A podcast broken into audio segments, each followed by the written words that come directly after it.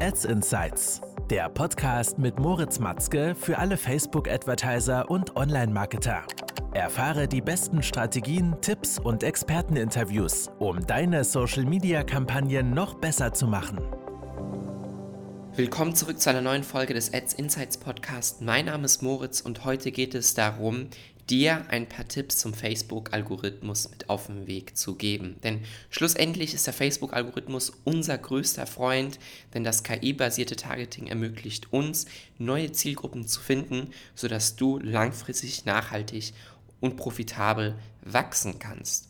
Fangen wir also erstmal an, eine Frage, die wir relativ oft hören, auf welches Funnel-Event sollte ich optimieren, da Facebook ja empfiehlt, mindestens 50 Events pro Woche zu erzielen, damit die Lernphase erfolgreich abgeschlossen werden kann, sodass einfach der Algorithmus genug Daten innerhalb dieser ersten sieben Tage, innerhalb dieser ersten Lernphase sammeln kann, damit er danach die Auslieferung darauf dann optimiert. Wir optimieren hier in Agentur immer natürlich auf das höchste Funnel-Event. Wenn du also in der Lead-Generierung drin bist, ja, Lead, ähm, im E-Commerce, wo wir uns darauf spezialisiert haben, natürlich das Purchase-Event. Wir haben auch schon oft auf Events darunter mal optimiert, um zu schauen, okay, können wir dadurch eine bessere Performance erzielen, also eine Optimierung auf das Add-to-Card-Event oder auf das View-Content-Event, aber dort waren die Ergebnisse immer schlechter und deshalb optimieren wir ausschließlich immer nur auf das höchste Funnel-Event. Hier gibt es aber jetzt eine kleine Änderung, die man natürlich beobachten muss oder eher gesagt beachten muss mit der, Umstellungen, mit der Umstellung auf iOS 14.5. Und die lautet, dass wir natürlich ähm, durch das Opt-in im Tracking werden natürlich weiterhin alle Events getrackt. Wenn ein Nutzer aber dem Opt-in nicht zustimmt, also ähm, das Tracking ablehnt, wird natürlich über das aggregierte Events-Messungstool nur noch das Event mit der höchsten Priorisierung getrackt.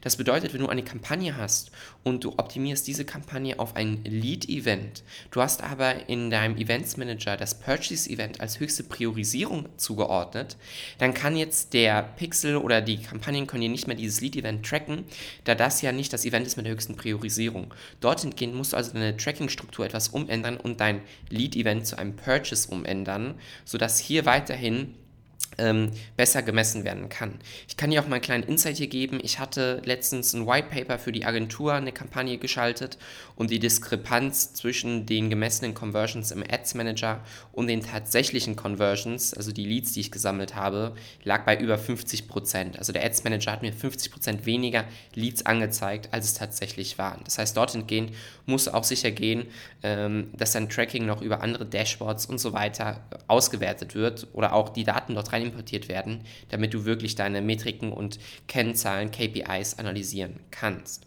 Ich habe es ja gerade schon angesprochen, aber wir haben natürlich auch zum zweiten Punkt jetzt zu kommen, die Lernphase beim Algorithmus. Das bedeutet, dass wenn wir deine Kampagne veröffentlichen, der Algorithmus versucht, verschiedene Zielgruppen anzusprechen, deine ganzen verschiedenen Ads durchtestet, schaut, wo er die beste CTA erzielt, wo er die besten Ergebnisse erzielt, also auch die Resonanz bei der Zielgruppe, ist dort das Interesse und die Qualität der Ad durchschnittlich, überdurchschnittlich oder unterdurchschnittlich.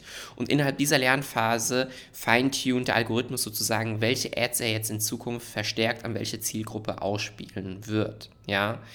Der größte Fehler, den man hierbei machen kann, ist jetzt große Veränderungen an deinen Kampagnenbudgets vorzunehmen. Bedeutet, wenn du jetzt auf einmal irgendwie die Targetierung umänderst, du fügst noch eine Zielgruppe hinzu, der ganzen Ad-Set fügst du nochmal eine weitere Ad hinzu, du änderst die Ad-Copy, veröffentliche deine Kampagne und dann warte erstmal zwei bis drei Tage, ja, und dann kannst du dir deine Ergebnisse in Ruhe anschauen. Denn das wäre auch der dritte Punkt, den ich hier noch ansprechen wollte, war allgemein das Zurücksetzen der Lernphase, ja. Das heißt, kleinere Änderungen an deiner Kampagne oder an deinen Anzeigengruppen, ja, setzt nicht die Lernphase zurück, also eine stetige, kontinuierliche, geringere Steigerung des Werbebudgets vom Adspend, dort das Tagesbudget zu erhöhen, das stellt kein Problem dar.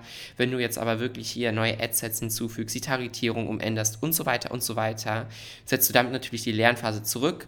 Der Algorithmus löscht seine bisherigen Learnings und fängt erneut wieder von vorne an. Das heißt, wenn du eine Kampagne hast, die gut performt, ja, dann dreh einfach dort die Budgets hoch. Fang jetzt aber nicht an, dort viel dran rumzuändern, sondern dupliziere einfach die Kampagne und mach dort dann deine Änderungen daran. Also nicht am Original, sonst kann es hier wieder zu einem Performance-Rückgang kommen. Ich hoffe also, in der Folge konnte ich dir ein paar hilfreiche Tipps mit auf den Weg geben zum Thema Facebook-Algorithmus und wir hören uns schon das nächste Mal. Bis dahin. Das war Ads Insights, der Podcast mit Moritz Matzke für alle Facebook-Advertiser und Online-Marketer. Du möchtest auch deine Social-Media-Kampagnen optimieren? Dann vereinbare jetzt ein Strategiegespräch mit den Experten von Matzke Media auf matzke-media.com.